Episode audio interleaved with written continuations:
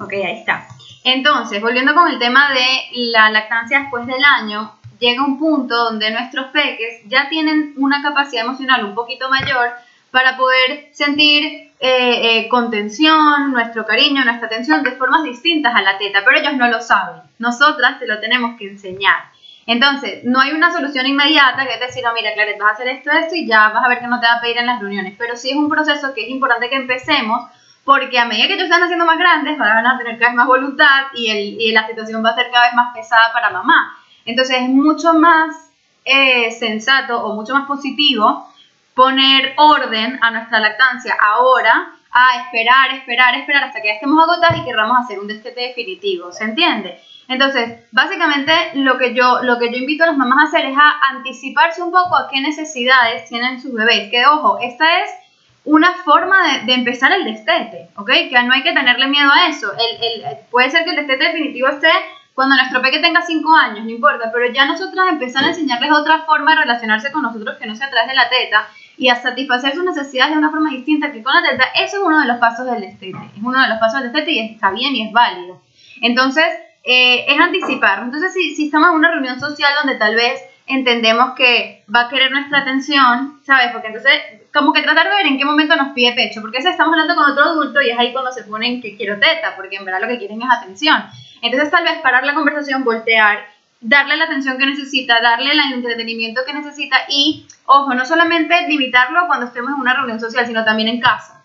Si nosotros estamos en casa y vemos que están aburridos, que, que quieren capaz comer algo, que quieren beber algo, antes de darle la teta directamente, tratar de ver si podemos satisfacer esa necesidad de otra manera, ofrecerle juego, ofrecerle comida, ofrecerle bebida. No es que vamos a eliminar todas las tomas, pero es simplemente para darle a entender que podemos relacionarnos de una forma más allá de solo la teta. No sé cómo lo ves, Clarice, o las mamás que ya estén en lactancia después del año, si quieren agregar algo, más.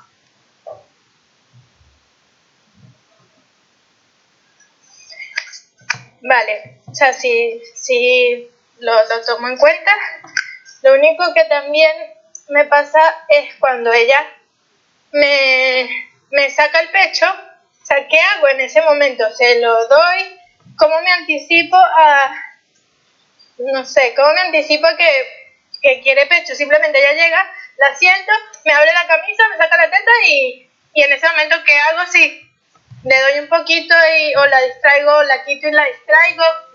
Ok, yo, yo ahí creo que tú puedes ir valorando qué es lo mejor para la situación, ¿ok?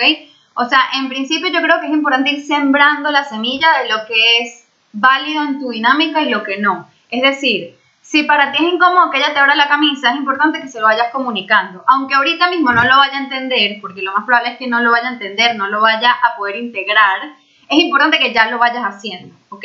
Y que le dices, Victoria, me molesta, ¿ok? Entonces, y te tapas, como que siempre, no sé si ya has logrado ver algunas de las masterclass sobre límites y esto, pero una de las cosas que yo recomiendo mucho cuando ponemos un límite es combinar un comando verbal, una frase que sea la misma siempre, con una acción física, ¿ok? Entonces, en este caso, cuando tú dices, me molesta que me quites la ropa, ¿ok? Trata de hacer comandos cortos y, y te tapas o la alejas del pecho o te cierras, entonces estás dando como que una, estás comunicando de forma muy concreta que eso no es válido para ti. ¿Entiendes? Es una forma de ponerle límite. Tú quieres pecho, tú me dices y le, dices que como la alternativa. Te digo, para tener un año no va a integrarlo, vas a sentir que estás hablando con la pared, pero es una semilla que va sembrando. Cuando ya su capacidad cognitiva esté un poquito más madura, va a poder captar ese mensaje que tú le estás tratando de dar. Entonces, me molesta y, cada vez que te abra la camisa, estés sola, estés con, gente, estés en la calle, que, aunque no te importe en ese momento, no importa, pero tú tienes que ser consistente con el mensaje.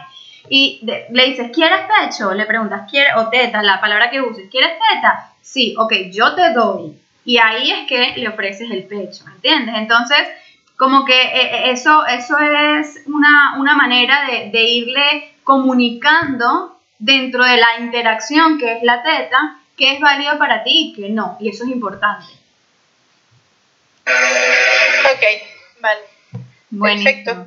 Cualquier cosa, o sea, igual los avances y las cosas que vayas experimentando con ella, obviamente nos vas contando en el grupo o en la próxima reunión nos actualizas, pero básicamente de eso se trata, como de, de, irle comunicando lo que no es válido para ti, es muy importante, y anticiparte a sus necesidades, que no sea solo poner el límite, porque el límite solo se queda como, como flaco, no es solamente poner el límite, sino anticiparnos a lo que pueda necesitar. Vale, ok, perfecto. Pero entonces, la parte de, de negárselo, entre comillas, o sea, no está... Claro. Que yo me siento como con culpabilidad de que, que ella lo quiere, pero yo se lo estoy negando, ¿sabes? Entonces me, me da como esa... Porque además fui al pediatra, entonces el pediatra, el pediatra me dice, yo he aumentado como dos horas más en el trabajo, entonces la pediatra me dice, claro, porque es que estás, estás más en el trabajo y ella siente eso y te necesita, entonces por eso está tan intenso con la teta, entonces Claro, yo ahí no, mis tetas son tuyas, toma ahí. ¿Sabes? Porque, claro. porque, porque entonces sí, sí, me da como esa culpabilidad. Claro, fíjate, no se trata de negar, sino se trata de ofrecer alternativas. ¿Entiendes? Si la alternativa no cala, entonces le das la teta y está todo bien. Pero la idea es ofrecer alternativas. Y sí, efectivamente, cuando hay cambios de que mamá está trabajando más, ellos sí necesitan esa contención y ella todavía va a necesitar contención atrás de la teta. Solamente que la idea o sea, yo siempre digo, no tiene nada malo de calmarlos con la teta, no tiene nada malo de dormirlos con la teta, no tiene nada de malo entretenerlos con la teta, pero que no sea lo único que sirva para entretenerlos, para dormirlos o para contenerlos. esa es la cosa, o sea, podemos usarlo, pero que no sea lo único. Cuéntame, Mari, ¿qué quieres decir? Nada, que ahí yo me acuerdo que, que, que también es como muy importante ser consciente que muchas veces uno también utiliza la BUF para calmarlos. Ah, totalmente, la teta de conveniencia, 100%. Yo me acuerdo que esa era una lucha porque yo decía, a ver, sí, o sea, pero ¿con qué cara le digo que no? Cuando yo pues, me quiero tomar un café en paz, lo conecto, ¿no? Entonces, ir, o sea, para mí yo creo que fue lo más difícil como ir diciendo que no nada más se trata de que cuando yo quiero, no, entiendo que él lo quiere, entonces aunque no sé, como nada más ojo con cuando tú lo utilizas para calmarlo, porque creo que ahí, ahí es el secreto de, de, ir, de ir trabajando el tranquila tú o tú en mi caso, en mi, en mi caso, ¿no? Decía, no, no puedes llegar todo el tiempo y donde tú quieras, ¿no? O sea, porque no me gusta, porque no me siento como pero, pero entonces primero me controlé yo.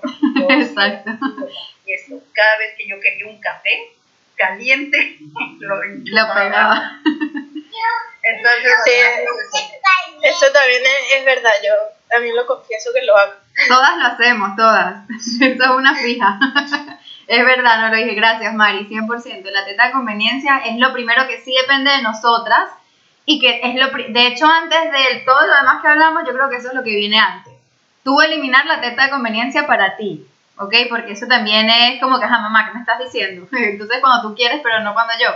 Entonces yo creo que por ahí una, es un buen, o sea, creo que está interesante que te des como una semana solo para trabajar eso, por ejemplo, y después empiezas a, ir explorando con lo demás y ir, ir como cambiando esa dinámica que han tenido hasta ahora.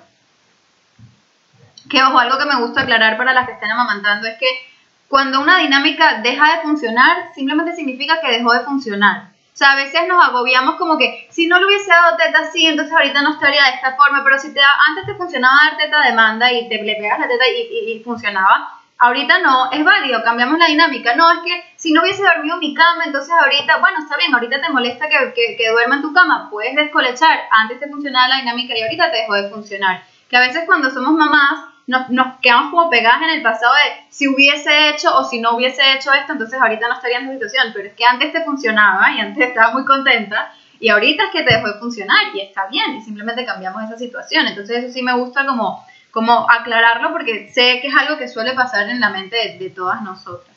Me encantó, gracias Clary. Em, voy con Eri, que nos está dejando aquí una pregunta que me siento tan identificada, Erika. ya les voy a decir por qué. Mercer ya tiene 32 meses, no puedo creer lo rápido que pasa el tiempo. O sea, tipo, cuando lo vi me quedé en shock.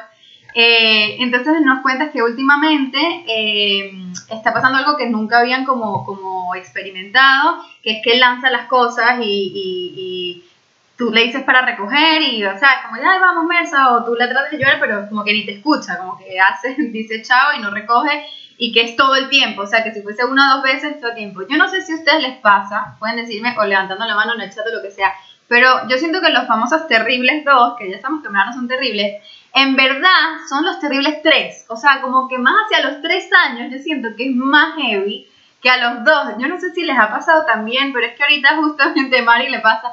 Justamente con Rachel lo estoy viviendo, que es como que, ok, por favor, quiero que vuelvas a tener dos años, no puedo, que cumplió los tres, es como que me vuelvo loca. Y no es casualidad que Mersa esté cerca de esa edad, esté más cerca de los tres. Entonces, a ver, ¿qué pasa? Eh, aquí es complicado porque eh, es algo muy constante, o sea, es una negociación constante, una, un reto constante, entonces el desgaste puede ser muy fuerte. Aquí yo invito a capaz elegir un poco nuestras batallas, ¿bien? Porque, porque en verdad yo que además lo estoy viviendo sé que, que puede ser muy desgastante tratar de acompañar constantemente y, y hacerlo un juego constantemente y negociar constantemente y todo constantemente como sabemos que queremos hacerlo, porque todas queremos hacerlo así, pero no siempre se puede porque es que el nivel de energía que requiere es inmensa. Entonces, ir eligiendo como que los momentos donde, oye, ponemos el límite, somos firmes, a veces, mira, me tapo un ojo, lo dejo pasar, lo recojo yo, eh, pero sí tratar de, en momentos que no son los álgidos de discusión, tratar de ir inculcando los valores que queremos que nuestros hijos tengan, ¿no? Entonces, una cosa que también les recuerdo que, que, ayuda mucho es el tema de las consecuencias naturales y, y es como que, Mersa, si no lo quieres recoger, no, no, no, lo voy a hacer por ti, entonces de repente me puedo caer o, o, o, sí, o los voy a, me estoy barriendo y resulta que está ahí el, el marcador y me lo llevo sea, hay veces que nosotras podemos medio fabricar las consecuencias naturales siempre tratando de que tengan coherencia, porque eso es lo que es diferente una consecuencia a un castigo. La, la, la, consecuencia natural tiene coherencia, entonces no siempre vamos a, va a tener la coherencia exacta, o sea, la consecuencia natural como que, que se va a dar naturalmente. Sin embargo, yo sí creo válido como que, mira, tengo que limpiar en la sala y si están tus marcadores, pues yo necesito barrer y si están ahí los puedo botar sin querer. Entonces, ir como que comunicando poco a poco esas consecuencias naturales para ir inculcándole el valor del orden. O los recoges tú y la próxima vez que ella quiera usar los marcadores, Merza, ¿pero dónde los pusiste? ¿Dónde están? ¿Dónde, dónde tú los guardaste? Y que, y que ella se dé cuenta de que si ella no recoge sus cosas, después no las tiene disponibles como ella quisiera. Esas son pequeñas cosas que podemos ir haciendo. Como te digo, a veces que es tipo, bueno, ya, toma, tú, yo los recojo y ya no quiero saber nada porque no puedo más otras veces sí lo trabajamos un poquito, pero, pero yo creo que se trata un poco de eso, de aprovechar los espacios también para, para inculcarles aquello que queremos que ellos, que ellos vayan entendiendo y vayan, vayan respetando. No sé cómo lo ves, Eric, si, si lo, lo sientes que algo que hayas hecho y no te ha funcionado, cuéntanos un poquito. Todo lo que dices que no me ha funcionado. o sea, es demasiado raro porque nunca nos había pasado eso. Entonces ahorita como que hace una torre y apenas nada. Y entonces obviamente la felicidad y tal, y vuelve y lo organiza y tal. Eh, pero sí, creo que, que, tiene que ver, yo creo que como ya van a ser los tres, porque, o sea, entre ayer y hoy como 88 mil berrinches que no había pasado, uh -huh. ya la más afortunada, porque no, ya hace dos años sin un berrinche, yo creo. Espera. Exacto, entonces, eh, y, pero bueno, entonces, eh, sí, nada, solo que creo que anoche escribí en un momento de desespero. Sí, o sea, ya que, o sea, literalmente, o sea, no, no podía más. Claro. de recoger y decir, entonces cuando no digo, ay, juguemos a recoger, tal. o sea, no es de recoger, porque es que ella recoge, espera un momento, Hola, ¿me quieres? Entonces, pero es el hecho de o sea, como que esto y tan, y entonces quita la tapa y tan, y entonces vemos los papeles de mi oficina y tan, y entonces cualquier cosa que esté ahí, entonces como que le parece buenísimo, como que pum, entonces coge unos palos que tiene para tocar y los y empieza a tirarlos así durísimo, como que le parece buenísimo claro. cosas, pero, espera, mi amor, ahora mi amor, espera un ratito. Entonces como que eso Ya, ya. Y es- eso es lo que me molesta, no es de no recoger porque sí, por ejemplo, todas las cosas se mantienen como en su orden, como que ya tiene sus cajitas y sus cosas. Sí. Espérame por un momento. Entonces, que mamá está hablando, cuando termine de hablar. Espera un momento. Entonces, es, es como eso. es Ya, ya de- entendí. Fíjate, yo creo que el tema de lanzar es algo que le puede dar placer y es válido y es una forma de explorar. Sí, Sin embargo- Yo le decía eso, como que bueno, a lo mejor está liberando como algún estrés o algo, Sí. como empecé a trabajar otra vez después de ocho meses. Claro. Y fue durísimo, mil cosas, te tan, fin, tan. Espera, mi amor, espera un momento, por favor. Yo creo, Entonces, entonces como que siento que eso se ligó y tan, y no sé, como que todo se ligó. claro. Yo creo que lo importante es que te asegures de, de, de validar aquello que ella quiere hacer y darle alternativas donde sí lo puede hacer. Como que, mira, si quieres hacerlo con tus peluches o lo quieres hacer con esto, lo puedes hacer. Sí, exacto. Pero- Unas pelotas de goma y tal. Exacto, pero poner el límite bien claro de cuándo en verdad no lo puede hacer. O sea, que lo haga con los papeles de tu oficina, eso no está bien, ¿entiendes? O sea, eso es algo que no podemos permitir porque en cualquier momento lo hace con algo que sea realmente valioso para ti, ¿entiendes? Y, y- y no, no, no lo podemos permitir. Entonces yo creo que de ahí va el hecho de eh, ir encontrando como que en los espacios donde ella lo puede hacer y darle la alternativa, porque fíjense que esto es interesante. No solamente se trata de, de- de decirle que no a algo, como que no puedes hacer esto, sino decirle cuándo sí lo puede hacer, pero siguiendo haciendo énfasis en que igual esto no, ¿entiendes? Como que no lo voy a permitir. Y si tú necesitas poner los papeles altos o necesitas alejarla o sacarla del sitio, o sea, lo- las medidas que tú tengas que tomar para que no lo haga, Sí, porque... exacto, o sea, mira solamente, o sea, mira donde puse los papeles de mi trabajo, arriba, o sea, y la señora se sube en la silla, Imagínate. ala como Spider-Man y para abajo. Claro, O sea, pero entonces... No hay alto, no hay alto. Ya, sí, hay un momento en que no hay alto. Pero sí, es muy importante que pongas ese límite con mucha, mucha, mucha firmeza. Y también con respecto a esto de los tres años que, que está diciendo Mari por aquí en el, en el chat, que son teenagers, eh, que estoy totalmente de acuerdo. O sea, llega un punto, y esto se los digo para que, para que no se sientan solas si les pasa, porque a mí también incluso me pasa, que llega un punto donde ya ni siquiera la puedo acompañar emocionalmente cuando es el octavo berrinche del día. Le digo, mi amor, no, no tengo for- no, no puedo, no sé qué más hacer, tipo cuando quiera yo voy a estar aquí. Y es como que sigo haciendo otras cosas y es tipo cuando quieras puedes venir, ¿entiendes? No, no es que la ignoro o, y cada tanto le voy haciendo como toques, tipo, ¿quieres venir con mami? No, ya, ya, ya. Y bueno, está bien, mi amor, puedes seguir, puedes seguir brava, no pasa nada, está todo bien. Y, y, y ya, y no, no estoy ahí acompañando como uno al principio con tanta motivación hace, porque ya llega un punto que es como que no puedo más. Entonces, que sepan que eso también es válido, o sea, porque de verdad que ya llega un punto donde la relación puede llegar a ser bastante desgastante y es normal, ¿ok? O sea, es algo que es una fase, una fase que, que yo creo que todas vivimos de, de una manera u otra. Mil gracias por la pregunta, Eri, me encantó. Eh, voy aquí con María José. ¿Estás por aquí, Mari? Con los celos. Sí, sí. Buenísimo, que también yo creo que es algo que, que, que todas hemos vivido. Lau, yo sé que de primera mano lo vi un montón y bueno, nos puedes actualizar un poquito en cómo te ha ido con eso, eh, porque sé que era un tema importante dentro de la familia. Eh, a ver, el tema de los celos, yo creo que va un poco de lo que hemos estado hablando con Eri, ¿no?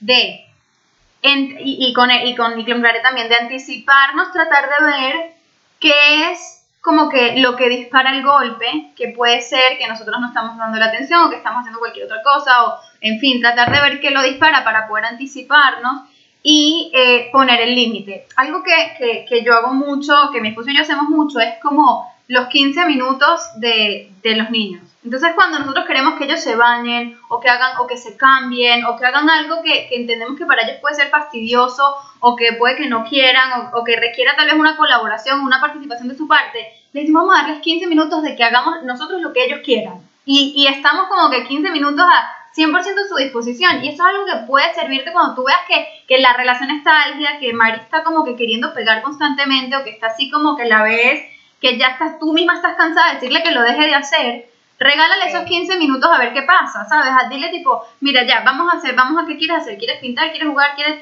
Y, y que ella se sienta como que es la única protagonista de ese momento durante un periodo de tiempo y ver, y ver si tal vez eso la, le baja los decibeles un poquito, no sé cómo lo ves.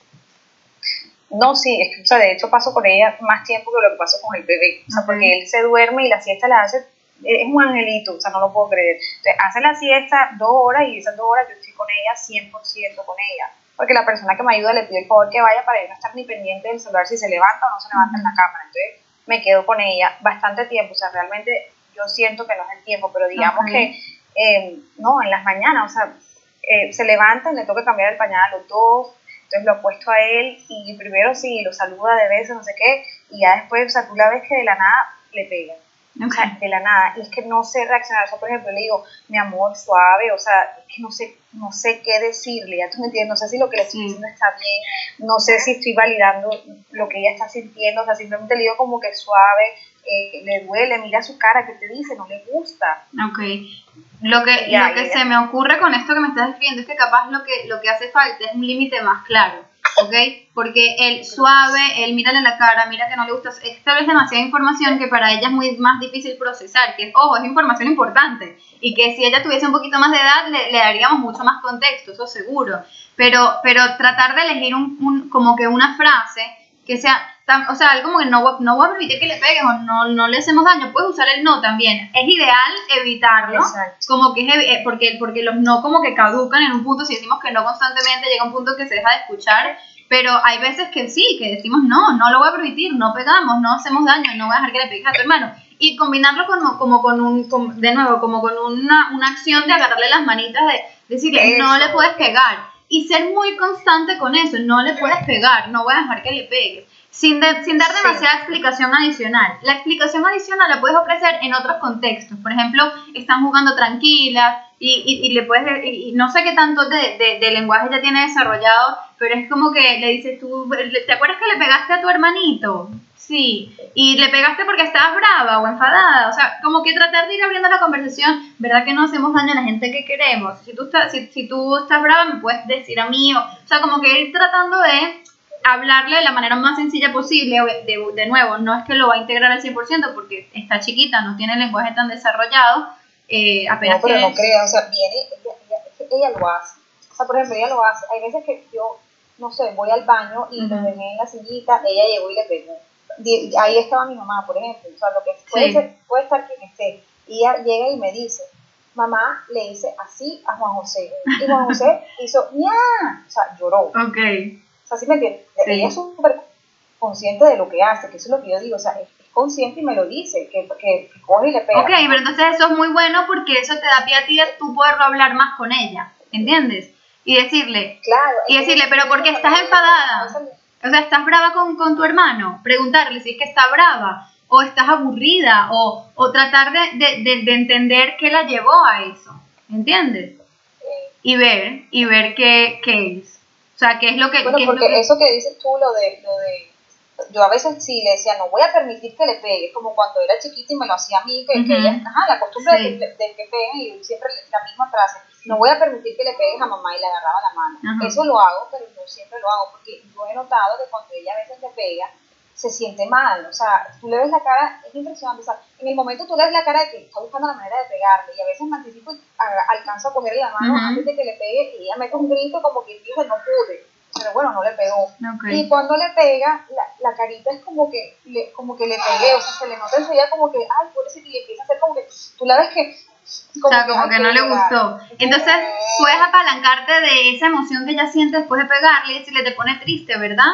O sea, como que tratando sí. de decirle, no sé qué tanto has manejado con ella el tema de las emociones, el, el, cuento del monstruo de los colores es buenísimo para decirle como que te sientes, te pones azul o estás de color azul después que le pegas. Y es algo que re, recordemos que es, obviamente ponemos el límite y el límite hay que ponerlo, pero también tratamos de ver qué es lo que está detrás y acompañamos, ¿no? Entonces yo creo que lo estás haciendo bien, o sea, también tenemos que saber todas las madres de más de uno que manotazos van a ver, o sea, como que no los vamos a poder erradicar al 100%, tenemos que hacer las paces con esa realidad. Entonces... Sí, eso es lo que pasa, uno siente que como que qué más hago porque no lo para de hacer y Raúl me dice, entonces ¿qué hacemos? ¿Dejamos que le, que le pegue? Y no, no, no. dejando, le estamos diciendo sí, que no sí. lo haga, pero sé que, que estamos los dos ahí y ya le da, o sea, pero es claro. no, no sabes en qué momento, claro. como Al... hay veces que puedo, hay veces que no puedo. Algo que se me ocurre, que puede ser una consecuencia natural para transmitirle a ella que no puede pegar, es no te puedo dejar que estés con tu hermano si le vas a pegar. Y que la consecuencia natural sea que ella tenga que estar no es que le- no es que aislada en el rincón del timeout, no, pero simplemente no puedes estar en el mismo espacio que, que, que está Juan José si le vas a pegar. Entonces, que ella vea Claro. que y eso ojo, y eso es una lección de vida porque un niño que le pega a otro niño va a terminar siendo rechazado o sea es, es algo que va a pasar a nivel social entonces no lo, lo interesante de este tipo de consecuencias es que, que es una manera de enseñar cómo funciona el mundo porque cuando uno uno uno violenta a otro los demás se alejan y es lo más natural del mundo. No sé qué querías decir Mari cuéntame. Bueno, poco. Yo tengo cero idea porque nada más tengo una criatura, pero eh, no me acuerdo si fue en el de Laura Guzmán o en cuál, de donde, donde que, que muchas veces, muchas veces, o sea, como la forma de, de, de, de empezar a eliminar estos, eh, estas como, como comunicaciones de celos es haciendo mucho más partícipes a los grandes o los, los chiquitos, ¿no? O sea, no sé, eh, lo voy a cambiar, tráeme el pañal, tú ponle la pomada, bueno, no sé, o sea, lo que puedas hacer, o sea, como para que se sientan parte del proceso y no paralelos al proceso del otro hermano. Pero ojo, no tengo ni idea, no, nada más tengo un hijo, nada más estoy diciendo. No, sí, está bien. De hecho lo hace. Ella coge y le echa el albito a ella. Yo dejo que lo limpie, yo dejo que haga todo. Si para mí es una ayuda. Mariana es súper, o sea, no es por nada, pero ella, es- ella- yo la siento capaz, muy capaz para su edad, pero igual lo hace. Y me ayuda. Pero es- tiene su momento de ese que a veces me da pesar, oye, porque unos manotazos que pobrecito el tirado, yo tranquilo aquí, de repente me pega. Claro, claro. No. Yo creo que puede, algo que puedes ejercer que tal vez no hayas probado antes es esto de la consecuencia natural, que ojo, no significa que ella tiene que estar sola y aislada, sino que tal vez tú o, o tu esposo la acompañan como que, mira, no, si le vas a pegar, tienes que estar aquí alejado de nosotros. Cuéntanos, Lau. La entiendo totalmente, hola a todos. Totalmente identificada, aquí pasa lo mismo. Y también hemos hecho 1500 estrategias, a veces funcionan, otras veces no. No sé si esa vez yo no me di a entender, pero también eso me ha funcionado que yo dije que lo alejaba. Pero, o sea, yo lo alejo y le digo, esta, no le puede pegar porque ya llega un punto que de verdad, o sea, le da durísimo y lo aporrea y, lo, y le, da, le deja el rojo. Entonces yo lo alejo y acompaño a Gabriel. Puedo, o sea, como que el niño queda llorando, pero igual yo le digo, no se puede, o sea, si usted no, no entiende de otra manera, tiene que alejarse y quedarse acá. Yo sé que tiene rabia y, y es muy triste porque es como ese amor-odio que uno, o sea, de verdad yo siento tristeza cuando él se pone así porque le da Ay, sí. es como ese amor-odio de ellos que uno entiende que ellos ni saben lo que sienten. Exacto. que lo quiero, pero lo quiero matar. Total.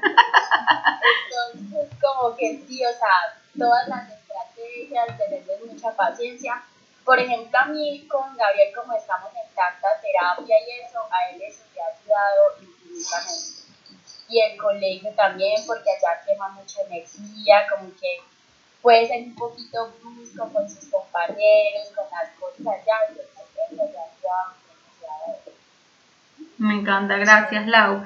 Eh, yo al final creo que, que tenemos que también tener expectativas reales sobre las estrategias que usamos porque difícilmente lo que nosotros eh, eh, hacemos con nuestros hijos es algo que los va a cambiar o que va a quitar el problema o que eso va a dejar de pasar, sino que es algo que es una carrera de resistencia, es algo que tenemos que estar constantemente alimentando precisamente para que lleguen a la, a la- o sea, que terminen la primera infancia por lo menos y que, y que nosotros empecemos a ver los resultados de todo lo que hemos inculcado, ¿no? Pero que difícilmente lo vamos a ver de inmediato. Estoy segura, Mari, que a pesar de que cansa mucho y que a veces sientes como que, ajá, siento que no lo estoy logrando, eh, es, algo, es, es algo que va sembrando, ¿entiendes? O sea, es algo que va sembrando para el futuro también y, y, y pues que de eso se trata, de ir anticipándote, ir validando, ir poniendo el límite, ir también malavariando eh, eh, entre, entre los diferentes recursos, los diferentes recursos parentales que tenemos, que no lo vamos a hacer perfecto siempre, ¿ok? A veces que va a ser, no le pegues, no sé qué, y vamos a pegar el grito al cielo y eso también va a pasar y tenemos que saber qué va a pasar, pero bueno, entender que al final todas son experiencias que se suman para un todo y para algo que, que, que, que después poco a poco va a ir sumando. Sí, no, pero eso del límite, o sea, de decirle siempre lo mismo. O sea, de pronto sí no lo he hecho, porque a veces, como dices tú, a veces tengo rabia y le digo, no voy a permitir que lo hagas, y a veces simplemente le digo, mi amor, suave, que te duele, mira que está Claro, claro. Entonces, como que eso Elige un comando, elige un, como que una frase que sea, porque a ellos les, les- se les hace más fácil retener la información cuando escuchan lo mismo varias veces, como las canciones o como ese tipo de cosas. Entonces elige una, elige como que una frase que sea tu frase para poner ese límite en particular y ves cómo vas. Y si tienes que poner la consecuencia natural de alejarla, pues la alejas y le repites, le explicas por qué la estás alejando, ¿ok? Aquí evidentemente no, no es que aislarlos y que estén solos y ya, sino, sino el explicarles de, mira, es lo, es lo que está pasando, no puedo permitir y si tú le vas a pegar, no te vas a dejar que esté cerca. De la misma manera que no dejaría que otro niño que te va a pegar a ti se acerque a ti, ¿ok? O sea, porque también lo podemos poner al revés. Y así, y así como irle poniendo contexto y explicándole por qué hacemos lo que hacemos. Ven acá, hay otra cosita, ya no tiene nada que ver con los celos, pero quiero decirlo porque no sé. Ella está ahora en el, o sea, todo lo quiere hacer sola, ¿verdad? Entonces hay momentos y ella siempre me está diciendo, no me agarres, que no me agarres, que no la agarres. Pero a veces de verdad son cosas que ella la tengo que agarrar. O sea, no es que no confíe, pero es que se puede caer y si se cae, se puede partir algo. Pe- Pero no quiero estar diciéndole que te tengo que agarrar porque te vas a caer, por ejemplo. O sea, no quiero estar diciéndole que se va a caer, que se va a caer. Claro. Entonces, ¿cómo, cómo, cómo O sea, ¿en qué, ¿en qué contexto puede ella estar en un sitio donde si se cae se puede partir algo hasta el punto donde es tan peligroso? tú, estamos en el mesón de la cocina y yo estoy cogiendo algo y la monto ahí, digo, espérate, o sea, espérate, también es cosa mía que la monte. Ok. Pero bueno, ponte tú eh, en el parque, se monta en la, en la barrita esa del equilibrio que es alta. Tengo que agarrarla porque eso no es cemento, sino como piedrita, donde se llegue a reparar ahí, se rompe, o sea, se rompe lo que sea. Ok. O está en el sofá montada arriba y está la mesa de mármol ahí donde se caiga para atrás, se rompe la cabeza. O sea, son cosas duras que no es que va a caer al piso, va a caer en una, eh, eh, no sé, en una superficie así. Entonces tengo que agarrarla. Porque Claro. tengo, literal, mi casa es como un playground. Entonces hay, hay escaleras, hay sube y baja, no sé qué, pero también hay, ¿tú entiendes? Que si se cae. Y hay posibilidad de que tú estés cerca como para atajarla en caso de que se vaya a caer sin tener que agarrarla como tal. O sea, que tú estés ahí tipo para... Es que yo estoy ahí, claro que estoy ahí, pero y yo, y- y, no sé, o sea, y si se va para atrás. Eri quiere decir algo, vamos a ver qué dice. Mesa tal cual, o sea, ella se sube en el parque. y en el, y en el parque está el pasamanos que es altísimo, o sea, ni siquiera yo alcanzo a agarrarla. Entonces lo que hago es como estar así, si, si se cae la agarro con mis manos. Si ella se para en la mesa o en el sofá, simplemente yo disimuladamente me hago atrás y tan si se va a caer, que nunca ha pasado. Pero si te mostrara las alturas, o sea, te juro que yo ni siquiera alcanzo a agarrarla, a tocarla, porque se sube es altísimo. Y a veces cuando está arriba me dice, mamá, ayúdame, entonces yo me subo, la volteo y así, pero no la puedo tocar porque es, es o sea, me mata. no, porque es que hasta ahora no se puede se ayudar. Sí, sí, sí, sí. Es lo peor que le puede pasar. Claro. Es la peor desgracia. Y la gente es como, ay, tiene los zapatos al revés. Y yo, para ti, para ella también. Exacto. En una media, una media por un lado, la otra para el otro. El calzón aquí así con la cabeza casi metida. Camina y se le ve el interior y siempre lo ve, pero ella cree que está súper bien vestida. Sí. Entonces, como que. Entonces, como que yo, lo que yo hago es como que no la agarro ni nada, sí, obviamente si está en peligro de muerte, si va a agarrar un cuchillo porque te sube un mesón, pues ahí sí como que están. Pero si no, pues créeme que ellos tienen un equilibrio, tienen vida como el gato tal para. Pero de uno con de ah, por ejemplo, cuando se, ella le encanta subirse como por al contrario de Isabela. Ah, sí, ella también, pero pues, no, exacto, esas cosas no la agarran. Y Y cuando entonces, sí, sube la escalera pues, sola, pero- no te da miedo, pero si a ti te diera miedo, entonces la agarrarías. Ah, Y que hay padres que les da miedo, porque yo los veo en el parque y como que por ahí no se pueden subir y es tipo, Claro. Mari, ¿te da miedo? ¿O tú también lo has visto? ¿No, ¿No te acuerdas que yo un día les dije que, que, o sea, a mí me, me daba mucho estrés? Que, que, o sea, a mí un día me, me, o sea, me, me atropellaron porque yo iba subiendo asientos desde ese día. De verdad, me Ya me acuerdo. Hoy fluyo con el universo, él lo hace, y estoy como con un ojo que no vendo a otro niño para pegar un grito, ¿no? Pero, pero, o sea, es algo que que trabajar. Tengo mi trauma de infancia, al parecer. Pero, pero sí te entiendo, María José. Por ejemplo, a mí un momento en el que yo le digo, lo siento, esto no es negociable, te agarro la mano. Ama las escaleras eléctricas o las bandas estas eléctricas. Ah, exacto, también. Para saltar, le tú puedes hacerlo solo, tú eres perfectamente capaz. Pero si por algo te, te caes en este lugar, o sea, eso se come las manos, se come los pies. Y no estoy diciéndole mis miedos, o sea, eso es como, o sea, tengo claro. Claro, hay un peligro real. Sí. Claro, porque es peligro de muerte, o sea. Y entonces le digo, lo siento, no es negociable, te agarro la mano, y si no le agarro la mano, lo bueno de vivir en un lugar que es mucho frío, pues siempre trae la capucha de la chamarra y he ganado de ahí. Pe- Pero sí hay momentos en los que dices, lo siento, o sea, todo lo demás, mándame a volar, pero, pero en esta, Lo que se me ocurre, Mari, también usando las experiencias de las demás, es que trates de, de- de ver cuándo puedes darle distancia, de modo que cuando de verdad no le puedas dar distancia, ella entienda que es algo especial y contundente y, y con mucha firmeza, ¿entiendes? Como que... Exacto, pero no decirle como que te vas a caer. No Claro, sí. diciendo, no Sí, sí, sí. yo Pero tú- pero- yo confío en ti. Entonces estoy como yo haciendo la, eh, lo opuesto. ¿me entiendes? Sí. Yo que confío en ella, pero digo, te puedes caer. O sea, tú puedes ir, o sea, tú puedes como que señalarle el peligro, porque eso es lo que puedes hacer sin, sin ser, ¿cómo es la palabra? Sin ser como brujas que vamos a predecir el futuro de te vas a caer. Es muy diferente decir te vas a caer a fíjate que está bien alto, ¿ok? O sea, fíjate que está alto y, y, y que te, o sea, y que podrías pegarte, no te vas a caer, sino que, o puedes también decir, me da miedo que te hagas daño. Eso es lo que también es válido que tú digas, a mí me da miedo que te hagas daño y está, y está bien, y me da miedo y te lo, te lo comunico para que tengas precaución, porque la precaución es algo que sí, evidentemente podemos enseñar. Pero yo creo que todo va de qué tanto usamos ese recurso. Entonces, mientras tú puedas darle la distancia y puedas como que estar ahí cerca, como te dice Eri, sin, sin intervenir demasiado, hazlo. Y cuando ya necesites comunicarlo, pues comunícalo y así como que te vas bandeando, ¿me entiendes? Y cuando sea absolutamente necesario, porque en verdad se va a hacer daño, ni se lo siento, pero no. Cuando la vas a subir al tope, que ojo, eso también hace, yo lo hago, que es como que la siento ahí mientras le voy picando las cosas o lo que sea, yo como que le aclaro cuáles son las reglas para yo permitirle estar ahí, porque evidentemente a ella le encanta. Entonces yo le digo, te voy a subir, pero te quedas sentadita sin moverte. Entonces en el momento que ella se empieza a mover, no, te bajo. Aunque no esté pasando nada, aunque yo esté ahí al lado, ya estoy respetando la regla que yo le puse desde un principio, ¿entiendes? Entonces, esto es lo que también puedes hacer, es establecer como ciertas reglas antes de que vaya al, al tope o que vaya al parque o si sabes que hay un sitio específico en- cerca de tu casa que a ella le gusta montarse, decirle cuáles son las reglas. Mira, yo a montarte en el murito, pero caminando despacio o pero agarrando mi mano y le anticipas cuál va a ser esa regla. Entonces así poco a poco vas como creando esa, esa, esa dinámica de cómo va a funcionar. Ok. Buenísimo, gracias Mari. Voy con una pregunta de Claudia que también me encantó porque estoy segura que a muchas les pasa.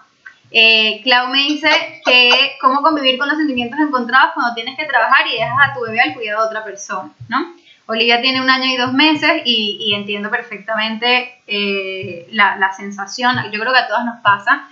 Fíjense, hay, hay un concepto que, que yo desde que lo integré me dio mucha paz y que yo trato de comunicarlo cada vez que tengo la oportunidad. Y es que no importa qué decisión tomemos, siempre, siempre, en cada una de las decisiones se sacrifica algo. Siempre. Si tú decides quedarte en tu casa con tu bebé, sacrificas algo. Claro que sacrificas. Sacrificas tu, tu, necesidad de trabajar, tus oportunidades para verte con otros adultos, no sé, la sensación de sentirte productiva a nivel económico, de sacrificas finanzas familiares, o sea, sacrificas algo, ganas otras cosas, seguro que sí, pero sacrificas algo. Cuando vas al trabajo, claramente también sacrificas. Ganas un montón de cosas, la sensación de sentirte empoderada, que produces dinero, que haces lo que te gusta, que, que te llenas en otros sentidos, pero pierdes el hecho de eh, o sacrificas el tiempo con tu, con tu peque. O sea, entonces hay que saber que siempre vamos a sacrificar algo y la manera como convives con esos sentimientos es entendiendo qué prefiero sacrificar yo, ¿ok? Cuando tenemos la posibilidad. Entonces, o incluso a veces no, porque a veces, mira, entiendo que si yo me quedo en casa, sacrifico mis finanzas personales hasta tal punto donde no estoy dispuesta a sacrificar eso, porque sé que voy a pasar la peor al no tener las finanzas porque no estoy trabajando. Entonces ya de una manera consciente, ya no es pobrecita yo que tengo que trabajar, que no digo que es lo que tú piensas, pero para ponerlo en, como que pobrecita yo que tengo que trabajar y tengo que dejar mi deja de ser distinto y empieza a ser, ok, tomo la decisión consciente de que quiero trabajar y, y, y lo hago por un propósito, entendiendo lo que sacrifico. Entonces, de esa manera, es, podemos hacernos dueñas de las decisiones que tomamos, que es muy diferente a ser víctimas de la situación en la que estamos. Entonces, obviamente no es fácil, hay situaciones más manejables que otras, hay veces que podemos estar más en paz o menos con las cosas que nos pasan. Entonces, eh, y, por lo menos hablando de mi experiencia personal en este embarazo que ha sido tétrico para mí, es como que, como que a veces, a veces es como que no puedo tomar la decisión consciente de, ok, decido lo que sea, porque es que mi cuerpo no me da, simplemente no me da. Entonces, eh, a veces nos sentimos un poco maniatadas en muchas situaciones, que puede ser también el trabajo que sientas que, que no te queda otra alternativa, ¿ok? Ya sea algo físico, algo laboral, cualquier situación familiar. Entiendo que a veces es difícil de procesar y bueno, existen otros ámbitos dependiendo de nuestra situación para ir haciendo las paces y poder aceptar las distintas situaciones, pero yo creo que va de eso, de saber de que siempre se sacrifica algo, siempre. Entonces, eh, eh, no sé, para mí, no sé las demás si quieran compartir un poco cómo se han sentido, las, le- estén trabajando o no, cómo se han sentido con, con cada una de las decisiones. Cuéntame, Lore. Hola chicas, ¿cómo están? ¿Me escuchan, no? Sí, sí. Eh, yo creo que, bueno, algo que, he aprendido mucho con, en este grupo desde que estoy hace año y medio es trabajar mucho en la culpa y algo que Nico siempre decía era el tema de las decisiones conscientes. O sea, yo desde que le escuché esa frase, mi chip cambió. O sea, yo creo que a mis dos, a mis dos años de edad, porque mi hija tiene dos años, el sentimiento de culpa casi ya yo no lo tengo porque entiendo que siempre va a haber algo que te haga sentir culpable. O sea, por ejemplo, yo, trabajo en, bueno, me dedico a mi casa básicamente porque migré y aún no tengo ni permiso de trabajo, ni subsidio del beca, ni nada. Pero soy juzgada porque cuando uno es mamá, a pesar que se da el discurso de que la mamá en casa también trabaja, esas mismas madres te tratan de mantenida, ¿no? O te dicen cosas como que tú le compras un regalo a tu esposa con la plata que le gana, cosas así, que a la hora de la hora buscan hacerte sentir mal como si tu trabajo fuera menos o solamente valiera el que, valiera el que, que gana el dinero, ¿no? Entonces yo creo que a veces la sociedad este, tiene mucho esa culpa. Por ejemplo, las que, las que trabajan fuera ven a las mamás que están disfrutando a sus bebés en casa, en teoría, y, y claro, en Instagram todo es bonito porque no te van a poner la parte en la que lloras en el baño, entonces tú dices, yo Sí. quiero quiero eso. Entonces siempre, yo también me siento a veces súper mal de no tener mi independencia económica, he dejado mi carrera, me mudé de país, o sea, yo voy a empezar acá desde abajo, eh, y mi esposo me dice, ¿por qué te sientes así si yo no he tenido el dinero, yo no he tenido cada dólar? Y yo le dije que no se trata de dinero, es un tema de yo ganar mi plata, trabajo desde los 18 años, es un tema de empoderamiento interno. Entonces yo creo que al final el- lo importante, como dices, es, es la mejor opción para mi familia y ese sacrificio es momentáneo. O sea, en algún momento mi hijito ya será más independiente, irá al colegio, disfrutaremos otras cosas. Y al final yo sé que ese sacrificio, por ejemplo, no trabajar, es para que mi hija tenga mejores oportunidades en otro país. Es para, o sea, me mudé de país para que ella tenga un lugar más seguro, porque Perú es un país tanto riesgoso. Entonces, me enfoco en eso, ¿no? Cada vez que siento, ah, quisiera trabajar como mis amigas y que no me digan mantenida, etcétera, pienso en ese sacrificio por mi hija. Eh, es, por- es lo mejor para mi familia en este momento y habrá otro momento en el que ya pueda trabajar, ¿no? Igual, Clau, este, yo creo que tienes que hacer un año con tu bebé y saber, oye, estoy trabajando, pero gracias a eso va a tener un mejor futuro, va a tener quizá una carrera, este, y creo que esa frase de Nicole, eh, decisiones conscientes es la más importante, ¿no? Y si, y si realmente la decisión nos hace mucho ruido y tenemos la oportunidad de tomar otra, evaluar si quizá Ujú. realmente esa decisión fuera mejor, ¿no? Porque, bueno, algunos tenemos que volver a trabajar a- porque, por el dinero, pero si de repente nos hace mucho ruido, es, esta es la mejor opción para mi familia, o me estoy dejando llevar por la presión social. También. Ujú. Esa reflexión nada más. Muchas gracias, Lore. Y, y, y no solamente, algo que quiero sumar, no solamente decisiones conscientes, sino decisiones propias.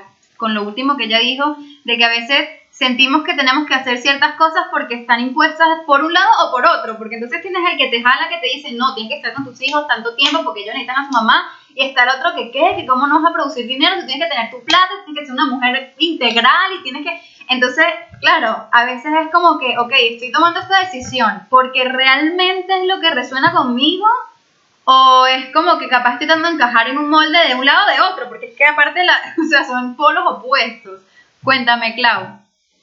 Sí, no, y es, y no solamente es el tema de, o sea, porque, sí, no, o sea, yo, lo bueno es que aquí tuve, en, en el Reino Unido, o sea, me dan un año de maternidad, y aparte mi, mi visa, o sea, mi permiso de residencia está ligado a mi trabajo, entonces también hay un elemento de, si no, si pierdo mi trabajo, o, sea, o no trabajo, me tengo que ir del país, porque mi, mi visa es una visa de trabajo, Ya, entonces. hay ese elemento de no, no es como que fácilmente puedo decir ya, no Claro. trabajo.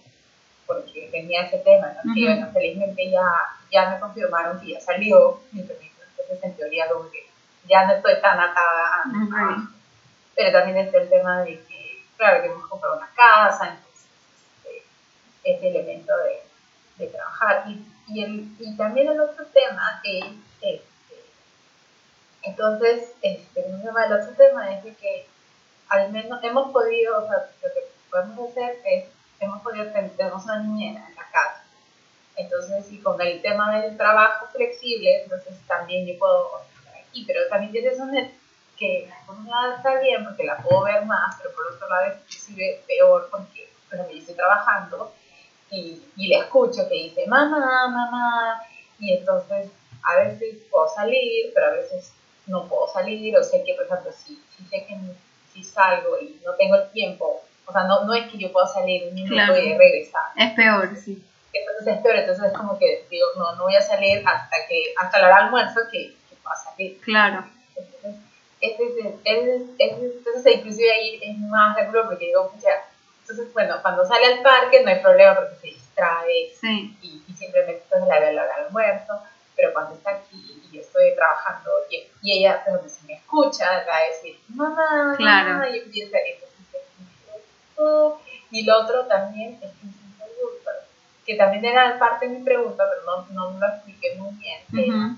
cómo, cómo aceptar, por ejemplo, cuando otras personas están a cargo de tu hijo, no, no, no eres tú, ¿no? Entonces, Ok.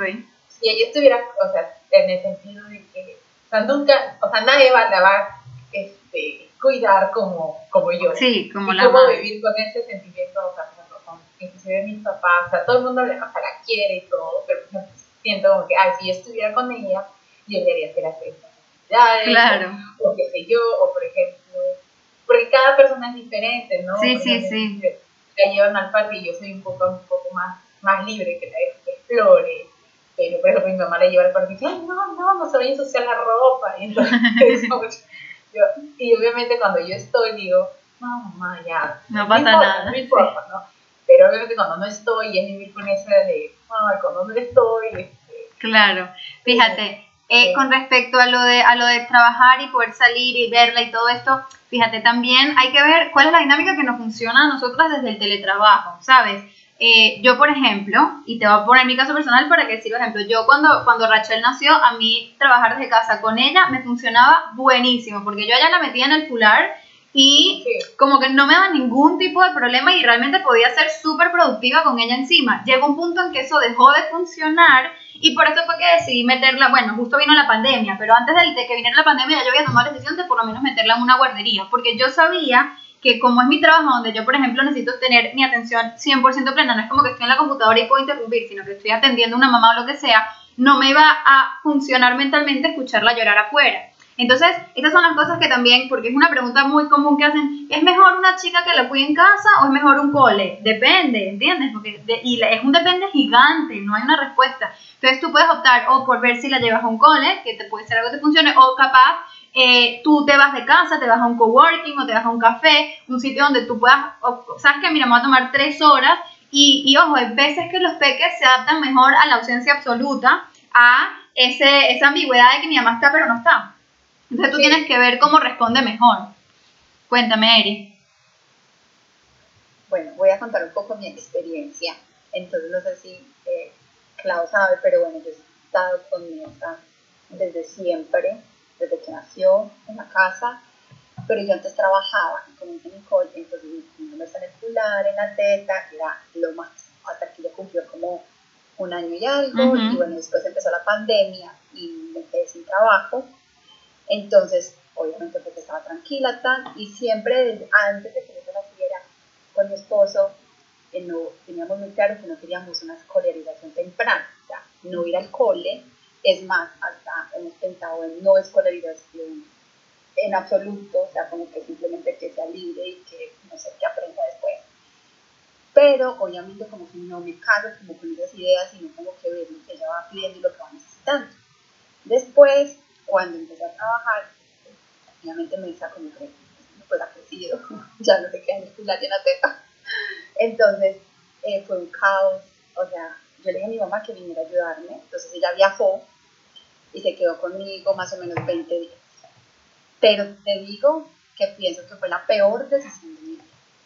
O sea, mi mamá y tenemos la misma relación, con la abuelita ninguna, ella todo es, todo es pro crianza respetuosa, o sea, ella es, o sea, te lo juro que, o sea, como estamos acá todos hablando como si ella era parte del grupo, o sea, así.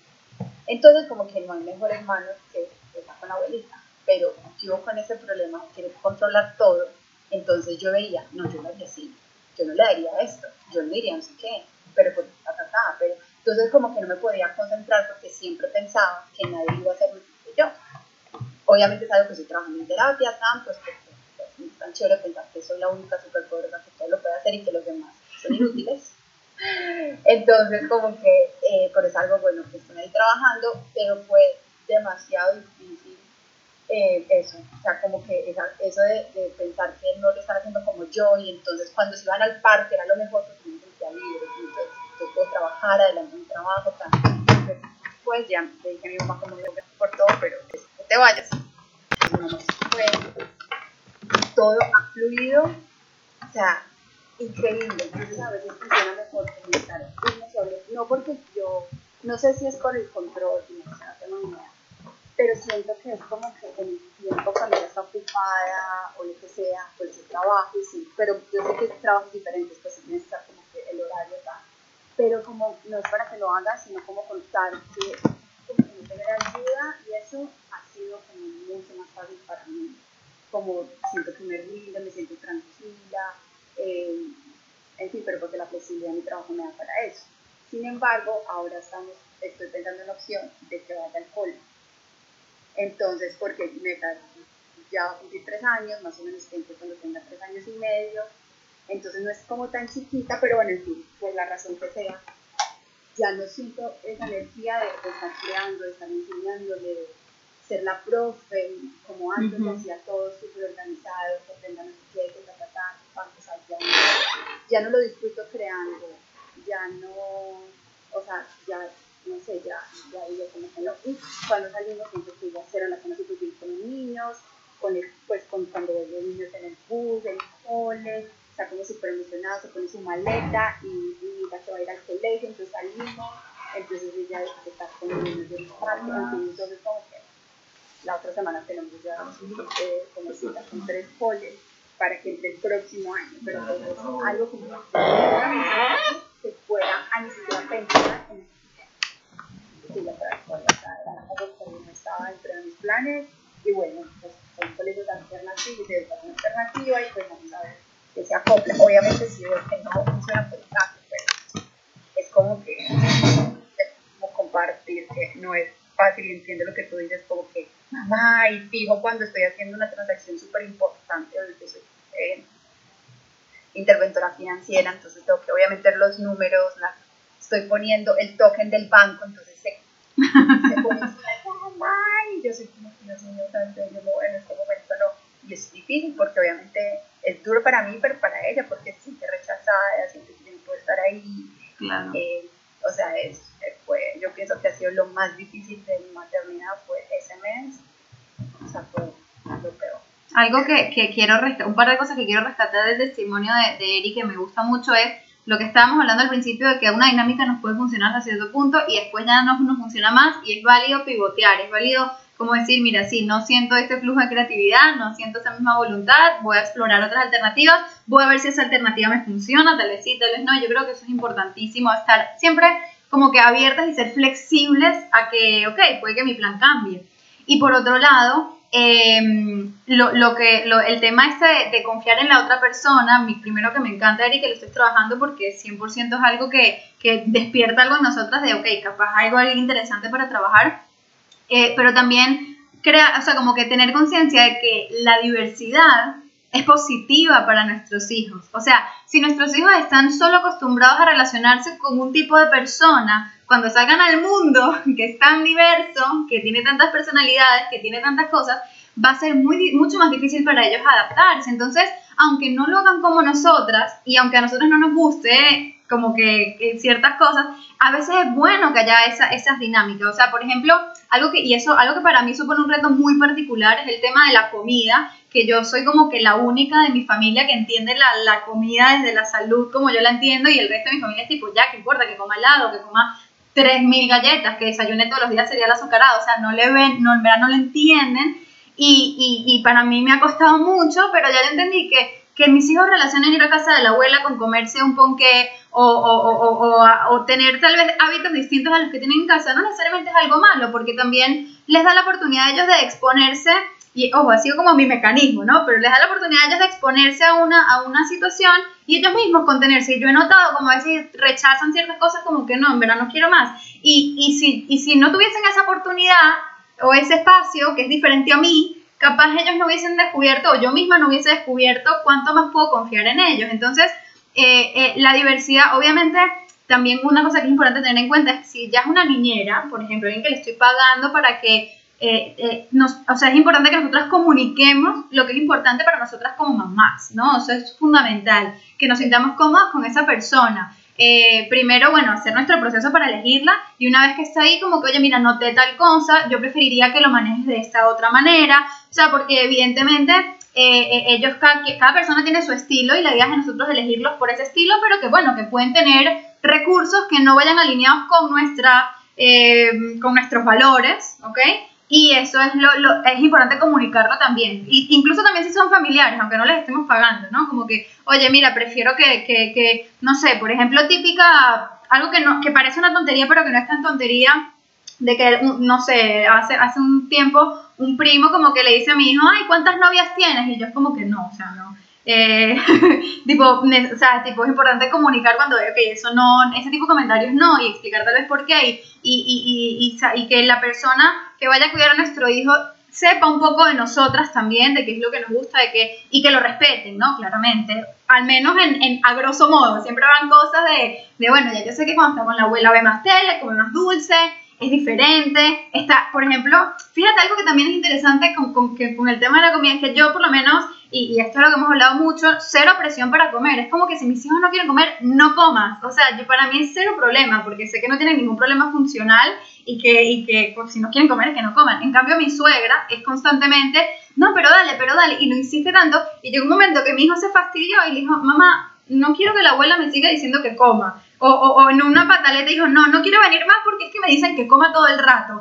Y es como que, ok, muy bien, porque si él no estuviese expuesto a eso, no tendría como esa voluntad de expresarlo también y de notar las diferencias. Entonces, son esas, esa, incluso también, y, y, obviamente esto asusta un poco, pero también cuando ellos están expuestos a violencia de otras personas, de otros niños, de otros adultos, de, y que sean capaces de reconocerlo, si no están expuestos a eso, va a ser muy difícil que lo sepan reconocer y se puedan defender en un futuro o en ese momento. Entonces, eh, eh, obviamente le das protegerlos de cualquier tipo de abuso lo máximo posible, pero saber de que la diversidad de experiencias al final los va a nutrir, ¿ok? Y, y para que te quedes tranquila en ese sentido de que, de que es bueno, es bueno que, no, es bueno que no lo hagan como nosotras, ¿ok? Es bueno que, que sean distintos, aunque a nosotras nos duela, y un poco también nos duele el ego, que eso es algo es interesante de revisar, tipo, ajá, como dice, como dice Erika, nosotros no somos las las superheroínas que sabemos todo y podemos con todo, también nos equivocamos y eso también hay que aceptarlo. Entonces es muy fácil mirar al otro y lo que hace mal, pero nosotras nos hacemos así a veces como que no, yo lo hago mejor. Entonces, te lo digo para que estés tranquila y de nuevo, yo creo que lo importante de todo esto es siempre, eh, eh, yo, el, el, el, el, libro de inteligencia emocional de, de Dan, no me acuerdo el apellido, el famoso, dice que normalmente se desacreditan mucho las emociones, pero que realmente las emociones son una brújula. Si tú tienes una emoción que te genera tristeza, rechazo, rabia, miedo, lo que sea, sobre una situación, es como una alerta de decir, ok, déjame revisarla. Entonces, si es, cualquier cosa en tu situación te genera incomodidad, revísala. Revisa si es mejor un cole, si es mejor la chica, si es mejor dejar de trabajar, o sea, no sé, como que revisar todo, de modo que tú, como dijo Lore, puedas realmente ser, eh, como que tomar tus decisiones con más conciencia y sentirte más cómoda con todo lo que vas a sacrificar, ¿ok? Porque sabemos que siempre vamos a sacrificar algo. Cuéntame cómo lo ves y pasamos con Chris, que justo se acaba de desconectar cuando le tocaba. Bueno, espero que vuelva a entrar ahorita. Yo puedo, yo puedo agregar algo más. Claro bueno, que yo vivo en la misma situación en la que no, no está una niñera, sino que están las abuelas que, que la cuidan.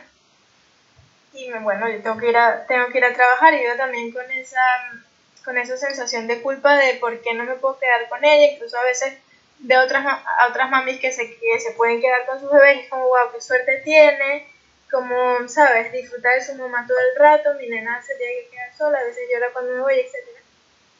Y una cosa que me ha funcionado últimamente como, no sé, internalizar o pensar en mí qué tanto estoy disfrutando mi trabajo como para que valga la pena esas horas que, que- que estoy dejando a, a Victoria con, con las abuelas. No sé, esa parte me, me ha funcionado porque a veces es verdad que estás en casa, es- te sientes bien estando con, con, con tu hijo y tal, pero a veces puedes estar desbordado. Entonces, salir de, de lo que es la rutina con, la, con el bebé y tal y pensar en otras cosas, en el trabajo y todo, creo que también es como, no sé, ayuda un poco a, aliviar ese desbordamiento que a veces puede generar la, la maternidad. Entonces, nada, yo como que cuando empiezo con ese pensamiento de mi nené la dejé sola, tal, no la están cuidando como, como yo, porque yo creo que todas las mamis también como que nadie lo va a hacer como, como yo lo voy a hacer. Ellos no saben qué necesita mi bebé, pero bueno, ¿qué más queda? Tienen que cuidarla. Es pensar en eso. Eh, bueno, el disfrute que tengo yo en mi trabajo y, nada, eso me ayuda un poquito a sentirme. Claro, lo que te aporta, lo que te aporta, que, ojo, a veces desacreditamos el, el- el nivel de, de paz mental que nos puede eh, generar tener un trabajo, ¿no? Entonces, recordar, me encantó, Clarice, gracias, me- eh, recordar aquello que sí nos suma trabajar, que puede ser que no ame mi trabajo, pero sabes que me suma, que genera un dinero que puedo usar de tal o cual manera, y, algo que, que, puedes hacer, que se me ocurre, que podemos hacer todas, es cuando usemos ese dinero, usarlo como con conciencia, de decir, este dinero lo obtuve gracias a que estoy trabajando y entiendo que hice este sacrificio, este sacrificio, pero mira, estoy comprando, no sé, tal juguete gracias a eso. Y también es una forma de, oye, compaginar mejor esa, esa, esa emoción, que obviamente no es fácil y van a haber mejores días que otros, pero me encantó. Mil gracias, Clarice, me encantó. Sí, muchísimas gracias. Eh, eh, y Erika, bueno, y Nicole y Lori, todas, todas. Voy con Chris. Hola, Chris, justo te desconectaste cuando te iba a tocar. Es- ¿Estás ahí ahorita? ¿Me estás escuchando? Sí, hola. ¿qué Hola. Buen día a todos. Eh, sí, lo siento, no puedo prender la cámara. No, estoy en el tranqui. lavabo. Sí, sí, es solo para saber que marear. Solo para saber que estás ok. Chris, eh, tiene Julián que tiene tres añitos, que justo creo que llegaste un poco tarde, eh, eh, Chris, y estábamos hablando de que, de que los famosos terribles dos, en verdad, lo, lo, lo tétrico es cuando cumplen tres, que es cuando la cosa se pone difícil. Entonces, para que sepas que no eres la única que, ajá, que tiene como sus retos con su peque de tres años. Entonces me dices por aquí que últimamente sientes que no te hace caso, que todo lo que dices lo ignora y que si le repites las cosas más de una vez, entonces se pone a llorar.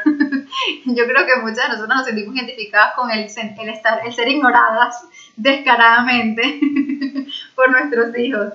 Em, fíjate, yo creo que aquí depende mucho de cada situación, ¿ok? Pero vamos a poner, vamos a puntualizar algunas cosas que pudiesen estar fallando y ya después tú ves o nos dices si te sientes identificado o no. Eh, una cosa, el no me hace caso, una de las cosas que puede estar fallando es, estamos comunicándonos adecuadamente. ¿Qué significa eso? Estamos eligiendo el momento propicio para comunicar, estamos usando el lenguaje corporal adecuado, estamos usando el tono de voz adecuado, o sea, todas esas cosas son cosas que influyen, porque entonces estamos, por ejemplo, cocinando y escuchamos que están lanzando los, los legos a lo loco en el cuarto y gritamos de la cocina, Pepito, que no lanzas las cosas. Ok, eso no es una comunicación eficiente. Claramente no nos va a hacer caso, ¿ok? Entonces es, es, importante saber, o sea, reconocer si dentro de nuestra comunicación estamos siendo eh, oportunas, o sea, por ejemplo, también, si queremos que se bañe y entonces nuestro hijo está en pleno juego, tipo, concentrado y como que ven, te vamos a bañarnos, pero es que el, timing es tan inadecuado que no es, no es eficiente la, la, la comunicación, pues no nos va a hacer caso, ¿no? Entonces son ese tipo de cosas de, de ir valorando nosotras, que es lo que sí podemos controlar, porque muchas de las respuestas de ellos no las podemos controlar, pero lo que sí podemos controlar es cuándo, cómo y, y, y, y también por qué nos comunicamos, ¿no? Que es lo que estamos tratando de decir. Entonces yo creo que eso es lo primero que yo, yo revisaría, ¿no? Entonces, eh, eso significa eh, eh, anticiparnos, o sea, si está jugando concentrado y efectivamente hay que bañarse, no le vas a decir que se meta a bañar de una vez, le vas a decir, mira, en 10 minutos nos vamos a bañar, o si está viendo tele, cuando se termine este capítulo nos vamos a bañar, o sea, dependiendo de lo que esté haciendo. Eh, también puedes, algo que a mí me funciona mucho, es el, el, el ilustrar las rutinas, porque normalmente, no sé si ustedes están de acuerdo o no, normalmente dejan de hacer caso con cosas más rutinarias, con bañarse, cambiarse, ir a comer, es como que ese tipo de cosas que hay que hacer todos los días es donde más ponen, ponen trabas, ¿no?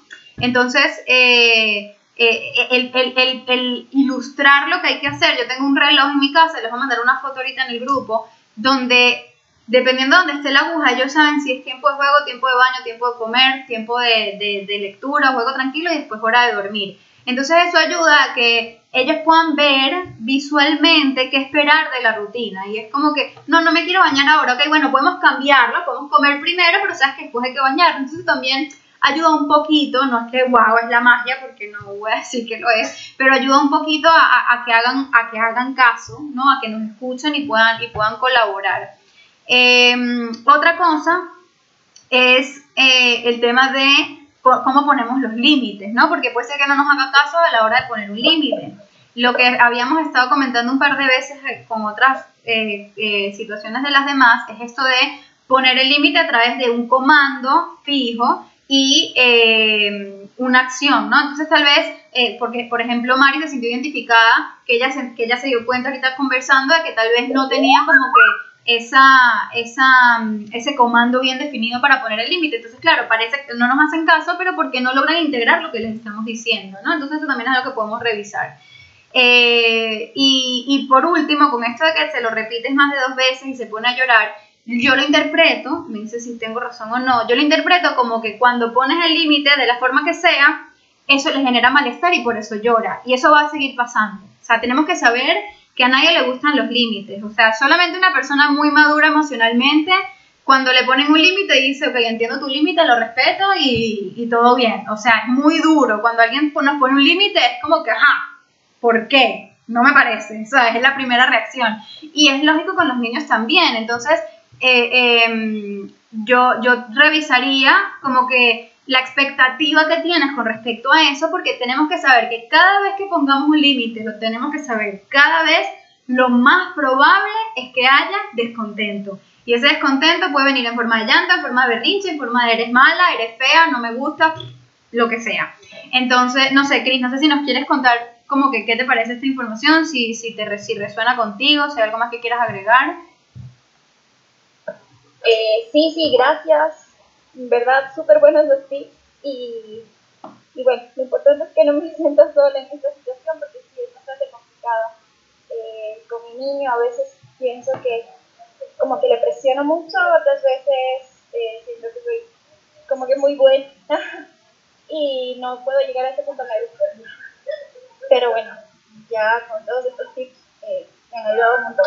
Me encanta. Si quieres anota como que con cuál quieres empezar o con, en cuál te quieres enfocar y, y, ponlo en práctica durante unos días y en el, en el chat o en la próxima red nos pones al día de cómo te fue, ¿sabes? Y si te sentiste más cómoda, si tuviste alguna dificultad poniendo en práctica alguno de ellos, si notaste algo, algo despertó en ti, no sé, eso, eso es bien interesante. Me encantó que te haya servido. Gracias. Eh, en la, ahorita en los últimos minutos que nos quedan hay dos preguntas de, bueno, de Yane y de, y de Sabri que no están aquí, que en verdad están súper interesantes. Entonces se les voy a responder. Una de las preguntas que, que hace Yane es que ella nos, me comenta aquí que su abuela murió hace tres semanas y que está tratando de explicarle lo que implica a Tomás, eh, que Tomás tiene dos añitos. Entonces ella no está segura si lo está haciendo de la mejor manera o si él lo está entendiendo. Fíjense, el tema de, de, de la muerte evidentemente es, como muy abstracta para los niños pequeños. Eh, no, sobre todo cuando son pequeños, que ni siquiera tienen mucha noción del espacio, donde no, no, entienden, no tienen muy claro que una persona puede estar o puede no estar, que, que, es confuso para ellos, claramente el concepto de fallecer o de que una persona deje de estar es compleja de explicar. En lo que yo me enfocaría, esto es como que una, una, una idea, una opinión que tengo, en lo que yo me enfocaría es en cómo se está sintiendo el núcleo familiar con este evento, ¿no? Eh, de, de ser muy honestos con aquello que estamos sintiendo. Por ejemplo, no, que mamá está muy triste, eh, porque la abuela que, que yo la quería mucho ya no está, ya no la voy a ver tan, no la voy a ver más, eh, en fin, como que explicar de manera muy, muy simple, no hace falta que, que ellos como que entiendan a la perfección qué significa la muerte hasta que ellos no la empiecen a preguntar, ojo que eso es lo importante, pero sí que nosotros le podamos dar coherencia entre lo que ellos perciben y lo que sale de nuestra boca. Y eso yo creo que es fundamental, porque ¿qué pasa a veces? Que mamá está triste y no solamente por, por una pérdida física de un ser querido, por cualquier cosa, mamá está triste por lo que sea, y, y, nos aguantamos las ganas de llorar y decimos, no, no está todo bien. Y nos inventamos una sonrisa que es más falsa que... Y ellos perciben, entonces eso les empieza a dar cortocircuito y dicen, ya, no entiendo, tipo, yo percibo que hay algo en el ambiente, pero me dicen que está todo bien. Y esa disonancia les crea también mucha inseguridad. Entonces al final, yo creo que más allá de eh, eh, eso, de, enfocarnos en explicar lo que es la muerte, creo que es muy interesante o más, importante, por lo menos para mí, que el ambiente sea coherente, o sea, como que, ok, está pasando esto, eh, eh, no sé, nos reunimos en familia, la, eh, papá está llorando, yo estoy llorando, o sea, que, que, no haya problema explicando lo que está pasando con honestidad y con palabras muy simples y, y, y sin, sin, entrar en demasiado detalle, porque la idea es esperar a que ellos nos pregunten, ¿no? Este tipo de temas. después está la pregunta de Sabri, que también está súper, que está embarazada. Eh, entonces pregunta, ¿cómo hago sentir incluido a mi primer hijo en el embarazo del segundo? Y luego con la llegada del hermanito. Entonces fíjate, eh, Sabri, en este caso hay una masterclass completa que es sobre celos de, los, de los hermanos mayores, que hablamos también desde el embarazo, qué es lo que podemos hacer. Pero una de las cosas que, que, que yo te puedo adelantar, que por lo menos desde mi experiencia fue muy útil, es ser muy honesta. Es que la honestidad al final es lo principal, pero ser muy honesta en cuanto a qué iba a pasar una vez que llegara el bebé, porque uno de los, los errores para mí que se cometen es decir de tipo, ay, qué bueno, te vas a divertir tanto, vas a tener un amiguito con quien jugar, no sé, como que vas a cuidar al bebé y, y, van a ser mejores amigos y yo qué sé, o sea, les inventamos un cuento de hadas que después llega el bebé y es como que, ok, este ser humano está quitándome a mi mamá, está usando mi ropa vieja, está no sé, me quito mi cuna o lo que sea, y es como que, ajá, no me está gustando. Y de nuevo, esa disonancia genera, genera inseguridad, porque entre lo que nosotros les decimos y lo que ellos perciben es tan distinto que es como que, ajá, genera rechazo. Entonces, eh, yo creo que la honestidad durante el embarazo, más que hacerlo sentir incluido, o sea, sentirlo incluido puede ser como que, mira, háblale al bebé, saluda al bebé, mira, el bebé te está saludando, yo estoy sintiendo que te saludas de la barriga, o sea, como que generar interacciones eh, puede ser interesante, pero al final una de las cosas que por lo menos para mí fue fundamental fue eso, fue ser bien honesta con lo que iba a pasar. Y una vez que llegue el hermanito, eh, validar mucho, eh, que es otro típico error que yo considero que cometemos a veces los padres, de decirles que tienes que querer a tu hermanito, es que tienes que, no sé, tienes que estar feliz por tu hermanito. Y en verdad no, no necesariamente, no estoy feliz, no, no, no me gusta, estoy bravo, eh, lo que sea, ok, es válido, es válido que te sientas así. Y cuando validamos, usualmente también los niños bajan un poquito los decibeles de, de bueno, de esas sensaciones, ¿no? Eh, así que bueno, eh, espero que te sirva. Igual la masterclass está disponible en el grupo, también podemos seguir hablando de este tema. Y bueno, creo que con eso ya terminamos con las preguntas que estaban aquí. Nos quedan cinco minutitos, no sé si alguna quiere agregar algo más, quiere decir algo. Yo por mi parte estoy súper feliz de verlas otra vez, las extrañaba un montón eh, y me encanta estar aquí de vuelta. Cuéntame, Lore. Quería, quería comentar algo. Yo sé que la televisión no es lo ideal, pero creo que, bueno, por ahí que a partir de los dos años, ustedes algunas usan la tele cuando están desesperadas, no sé, o tienen tiempo libre o trabajan o lo que fuera, yo también la uso.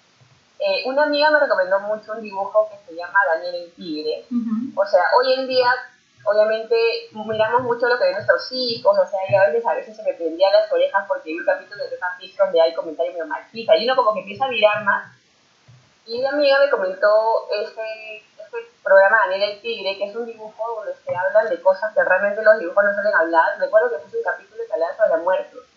Creo que, creo, creo que son como tigrecitos, y creo sí. que al tigre se le mueve su pez o su flor, algo así pero me gusta porque tienen canciones, ¿no? Y hablaban de, de temas tan, tan, tan pequeñas, o sea, de una manera tan simple como era la muerte de un pez, una flor.